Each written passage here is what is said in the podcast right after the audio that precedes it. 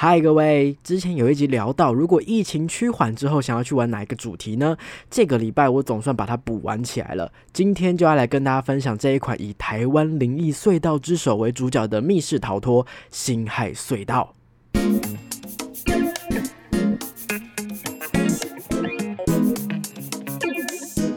嗨，各位大家好，欢迎回到逃脱记录点，我是主持人阿纪。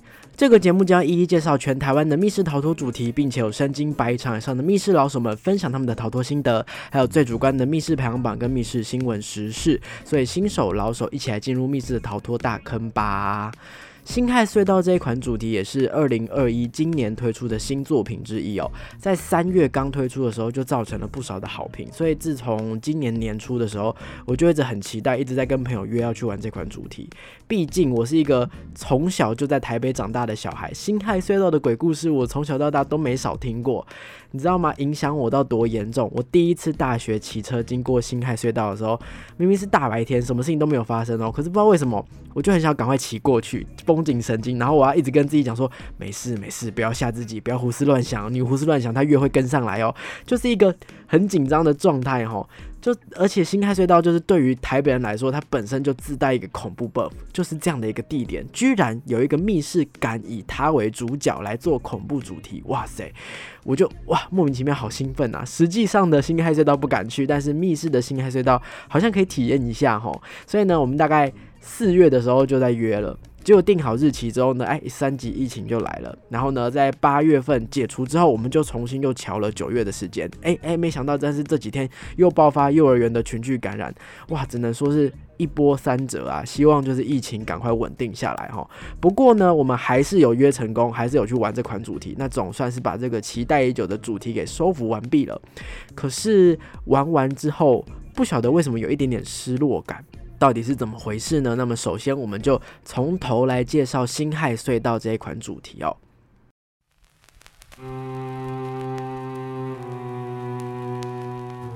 握上方向盘，踩下油门，六人坐的箱型车驶入星海隧道，为的是星海隧道内的灵异传闻。当你们开入隧道后，才发现等着你们的并非乏善可陈的灵异故事。欢迎光临阁下开运租车行，接下来欢迎亲自上车体验。刚刚念的是官网上的故事大纲哈，而玩家们要扮演的呢是罗斯大学一年级的新生。为了完成社团的新生训练，我们来到阁下开运租车行哦。整个租车行都散发着那种民国八零年代老旧铁皮屋的氛围，然后搭配一个诶有点面瘫、脸部表情很严肃、不苟言笑的员工哦。然后这个员工呢，他就播了一段学长给我们的影片，哦，说就大意上是说我们社团接到了某个 case，要进到新。开隧道里面进行调查，然后呢就把这个 case 刚好就作为我们的新生训练哦。但是因为学长他本人呢还需要考试，所以这一次这个 case 他就 pass 哦，完全交给我们。然后他还是有给我们一支对讲机哦，如果有任何的状况都可以透过对讲机来问学长。哎，不是啊，就算是你有给对讲机，但这个学长还是有够不负责任的。万一我们新生死在隧道里面怎么办？对啊，然后在了解这个租车的一切详细内容之后呢，我们就租了这台六人座的箱型车，那就开始要进入几乎全黑的星海隧道哈。好，就在这里，我们迎来了这次体验第一个超级冲击的事情，就是哇，这个游戏的车子。是真的箱型车诶，就是他真的搬了一台箱型车进去，我们真的要在隧道里面开真的车诶。哦，当然这个车啊跟真正的车子开法会不一样，他有做过调整啊。不过内装完全一样，就连这个车子的冷气出风口也是真的会吹冷气的，哇塞！所以我一坐上车，我的身体就完全唤起我平常坐在。那个车子后座的那个感受，超级有实境感。然后呢，这个车子，你你可以想象，我们坐在车子上就是一个密闭空间，所以。你既有点担心说，在这个密闭空间发生了什么，我们该怎么逃？但是你又却却又觉得说，哦，幸好我住在车子里面，它就像一个安全的龟壳，把我们就是隔绝隧道，什么事情不会直接就是攻击到我们这样的感觉。然后我们就一行人就躲在这个车子里面，你你又不得不看，但是你又不敢看，所以就是一一下又想要呜，然后一下又想要看车窗这样的感觉哈，我就很怕下一个转眼我的挡风玻璃会出现一些什么东西哦。这个游戏啊，其实里面有车这件事情，我之前就有听说过了，但我以为我一直以为是会用比较抽象的方式，比方说用壁纸啊或者墙壁上画图案的方式来呈现，结果就是这么直接耶，它就是很真实的直接把车给放进去，而且这个车这台车的戏份还蛮多，是一个蛮重要的一件事情哦。我们在车上啊。当然，除了开车之外，也必须在车子上面找线索来解谜题。诶，这也很酷。我们常常在搭车，可是从来没有在车子上玩密室，而且居然在车子上有一些机关会自动触发。哦，做对了某件事，它突然嗯，某某些事情就发生了。这样子，你在车上从来没有这样的体验。所以我觉得罗斯其实他利用车的特性，设计了很多相应的动作，非常的贴近现实，也非常的创新哦。不过，这个车子本身的特性，当然除了优点之外，相对应也带来了蛮明显的缺点哦。好，什么缺点呢？比方说，箱型车的构造，它是分成驾驶座第一排、中间第二排、后座第三排嘛。那这三排。的人坐在那上面，你就很难讨论资讯，因为你就硬生生的被椅子给隔开来了。所以在搜寻线索之后啊，我们需要共同讨论，或者是我们需要有一些纸张需要阅读的时候，假设前面跟中间这这两排在讨论，后面就会晾在那边，不知道在干嘛。对，那如果后排找到东西，他在看的时候，前排也完全不知道他在干嘛，这样子。所以，除非玩家有一个自觉，要自发性、有意识的会去跟别人说：“哎，我跟你讲，这个是怎样、怎样、怎样、怎样。”或者是当别人在解的时候，哎，我会有耐心的等等他，等一下告诉我这样子。哦，不然的话呢，相较一般密室，就会更容易发生有人全程都不知道在干嘛，全程都跟不上团队脚步的这个状况哦。这样子解谜就容易不顺。那不顺之外呢，沟通上也会多花一点时间跟唇舌。这些小小拖累节奏的事情哦，解谜不顺啊，或是要花很多时间说啊，没有这一张纸就是干嘛干嘛干嘛，你一直在讲这些，你原本想要营造的实金感就出戏了，对，因为你就会再回想到说，哦，我在玩密室，所以后排的人不知道，那我要告诉他们，不然他们会玩不了游戏，会不知道在干嘛这样子，你会一直回想自己在玩密室，而不能够只是好好的专注在现在发生的事情。好，那同样的状况其实也有发生在剧情语音上。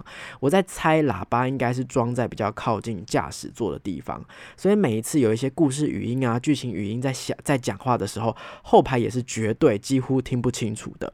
有可能是声量问题，也有可能是这个喇叭本身的品质不够好。好，总而言之，就是我是坐在中间的，我坐在中间那一排，我光是要听清楚所有的语句，我都觉得有点吃力了。然后我听清楚之后，我还要传达给后排的人说，他刚刚就是讲怎样怎样怎样啦。就我觉得这样子，这个过程传递过程非常的可惜哦。但是好像。也能够体谅啦，因为毕竟它这个车子本身能移动嘛，你要在原本的车子上面去做改装，然后去调整，加上机关，本身就不是一个容易的事情。以喇叭来说好了，一般的密室你可以挑选一个好的喇叭，然后就乖乖的固定在那个地方，它就放音乐、放声音就好了。但你在车子上，你的喇叭也必须要跟着考量它要移动，那你可能就不能接电线，对不对？那或者是说你可能用电池啊，或是其他的方法去解决的时候，你就必须要牺牲一些音质。好，那这个喇叭本身的体积也不能太大，那音箱是不是也不能太好？总而言之，就是呃，为了要解决车子的问题，那相对应的其他原本的东西可能就会有一些牺牲哦。所以虽然创新，那难免还是会有一些比较可惜的部分哦。整个游戏啊，在结构上，我会把它分成是现实跟虚幻的两大部分。所以刚我们讲到，在开车在隧道里面经历一连串的事件，这个我把它归类在现实。我们可以借由我们在车上的时候呢，发生的各种事情，还有语音，去了解到哦，在辛亥隧道这边曾经发生过一件惨案。那我们为了要弥补这个惨案留下来的一些遗憾呢，我们接下来就要进入到虚幻的部分去做一些什么事情，这样子。那这个由现实踏入虚幻的这个分水岭，也就是当玩家要下车的那个 moment，我必须说，当故事发展到说，哎，你们要下车了的时候，我真的是吓爆，因为我是坐在第二排嘛，箱型车大家都知道，后排的人一定要等第二排的人先下车，那个椅子才能够折起来，后面的人才能下来嘛，对不对？所以代表什么意思？我要第一个下车，诶，哇，这个是。我我觉得在游戏里面受到最大威胁感的时候，外面暗成这样，你叫我下车，那个隧道里面什么都看不到，而且刚刚发生过那么多莫名其妙诡异的事情，我已经习惯跟大家一起窝在车子里面这个安全的小龟壳。你突然要我离开，我真的是真的是不想诶，真的是吓死诶。好，然后但是硬着头皮下车之后呢，就呃正式进入一个比较虚幻、比较奇幻的空间哦。我们可以更近距离的看到整个场景的样貌哦，包含隧道长什么样，隧道周遭有什么东西这样子。在这里必须要大力大力称赞这个主题的场景跟美术。诶，怎么可以做到荒废破旧但是不脏哦？而且道具你一看，你就会觉得它很像在古迹里会出现的东西，很像某种文化园区会供在那个玻璃箱里面的那种。匾额啊，什么有的没的，而且它不只是。精致而已哈，它还很完美的在地化。我们从小就在台湾嘛，所以会看到一些什么路边的小庙啊，或是符咒啊，或是各种跟神鬼相关的道具啊。总而言之，这边不要列举太多，怕爆雷哦。大家可以去仔细看一下，它每一个制作在场景上的东西，或者是玩家会拿到手的东西，都是很精致，真的真的超级像文化园区会看到的东西哦，觉得很棒。然后说到这边，我就觉得很奇怪，就是明明我们在玩这个游戏的时候，会产生这么多。共鸣感很有怀旧、很情怀的感觉。可是为什么台湾在地化的主题这么少嘞？台湾有这么多族群啊，有这么多不同国家的文化啊，然后民间故事或是都市传说也超多的。所以我真的敲碗在这边敲碗许愿哦，如果未来台湾有更多在地化的线上游戏啊，或者是密室游戏，或是剧本游戏的话，应该都会很不错哈。好，讲歪了。回到星海隧道，就是我们进入后半虚幻的部分的话，这个模式游戏模式就会更像我们原本熟悉的密室逃脱的形式哦。它结合了台湾的神怪习俗，我觉得在解题的时候都有一种挑战心底极限竞技的感觉。比方说，不知道大家有没有听过，就是长辈都会说你在室内不能开伞。啊，不然鬼会从伞跑出来。我听了这个之后，我小时候一定要站到外面，就是没有屋檐的地方，站到外面，我才一定要淋现就已经在淋着雨，我才敢把伞打开。我不敢在室内先把伞打开，然后再走出室外。这件事情一直到大学我才比较克服。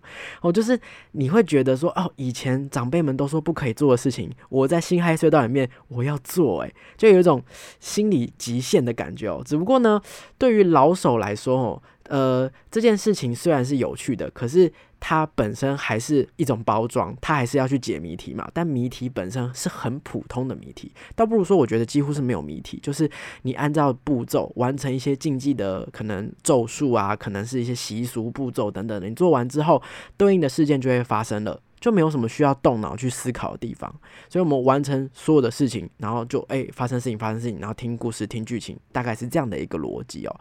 对于解谜这部分来说，有点可惜，没有什么解谜的味道。那完成所有的事情之后呢，所有的遗憾都能够进入轮回，我们也能够弄懂在隧道里面发生这个灵异事件的来龙去脉。那剧情上呢，老实说是蛮常见的鬼故事的套路，没有什么出乎意料的发展，没有什么转折，平平稳稳，故事就。就走到结局了，那也有蛮温馨的地方。不过，我觉得，呃，不知道是我个人因素还是怎么样，我觉得这个故事当中采用的主角，他这个故事叙事的视角，不是一个容易感动人的视角。好，什么意思？举个例子来说哈，我们来玩遗产。我们在玩遗产的时候，每个人都有父母亲，所以当故事里面呢，孩子跟父母亲发生的各种冲突，我们会很容易把自己的故事投射在这个剧情当中，很容易投射自己的情感，想到自己跟父母当中，这样会觉得自己好像就是故事里面那个人。那辛亥隧道里面，它用来讲述的感情，诶，虽然能够理解，可是对每个人来说，可能。并不是一定都会经历到的，并不是那么的深刻。所以在故事结尾之后呢，我我又感受到他有试图想要带出一点点温馨、一点点催泪的气氛。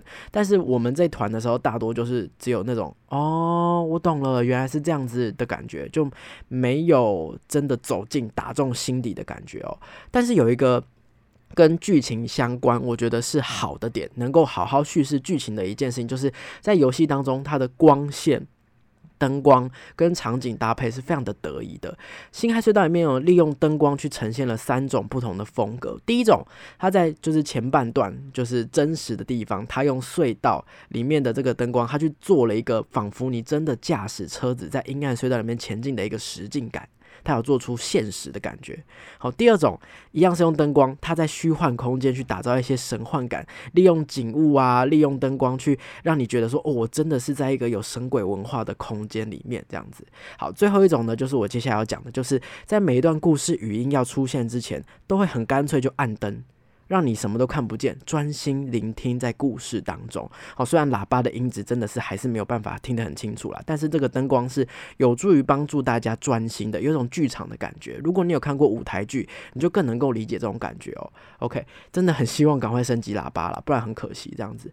那另外在故事当中呢，还有一点点可惜的部分是，我发现同一个角色好像扮演者的年纪声优是不一样的，所以这样导致说，哎。这个女生怎么有的时候很年轻，有的时候又年纪比较大一点，然后有的人有有的声音感情很丰沛，有的听起来像是在念稿，然后，就很可惜。如果能够固定是由同一位声优来配全部的配音的话，或许对于角色的塑造是能够更加立体的。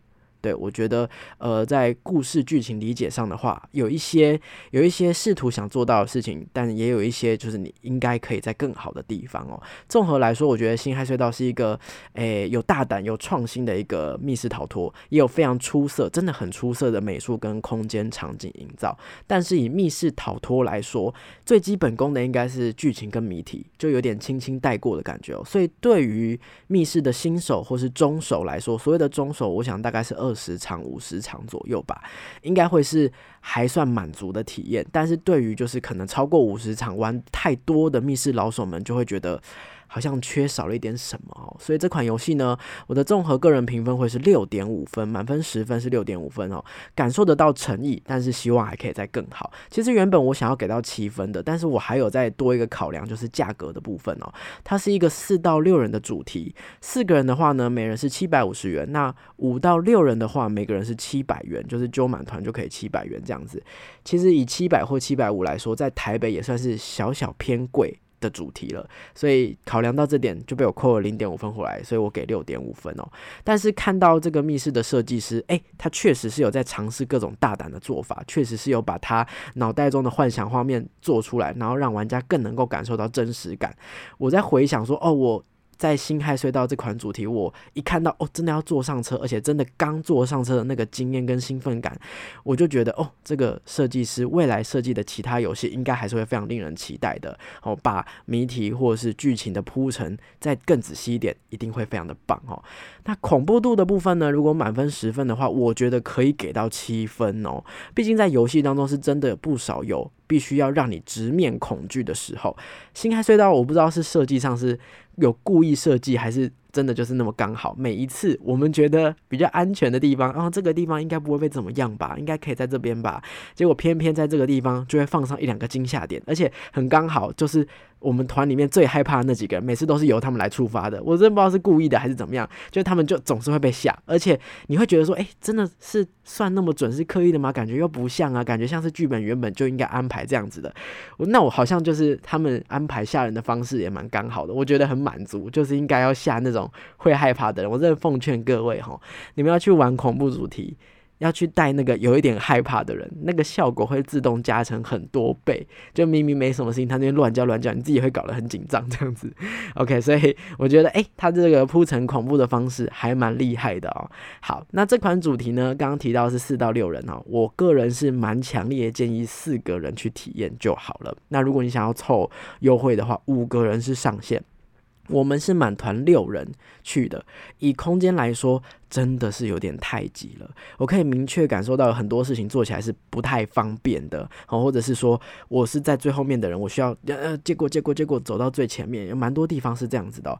所以就是呃，如果大家想要有比较好的体验的话，四或最多五就是不错的一个空间配置，提供给各位参考看看，哈。哇，现在好像外面的风雨又比较小了。刚刚不知道大家有没有就是在麦克风听到下雨的声音哦。明天呢，我要开启我到台中的密室征战之旅。奇怪，真的是立 flag 哎！我要去台中，就给我下雨，就给我台风，然后我没有要去台中，待在台北，那就没事，整天大太阳是怎么回事？唉，总而言之，就是希望这次的台风不要带来任何的灾情哦。希望店家都能够正常营业。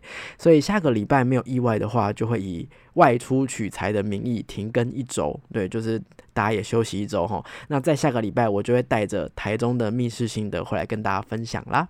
好，那喜欢我的节目就别忘了追踪我的 IG，跟我互动，按赞订阅我们的 YouTube 频道，也可以在 Podcast 平台留下五星的好评。那么我们就下周再见啦，拜拜。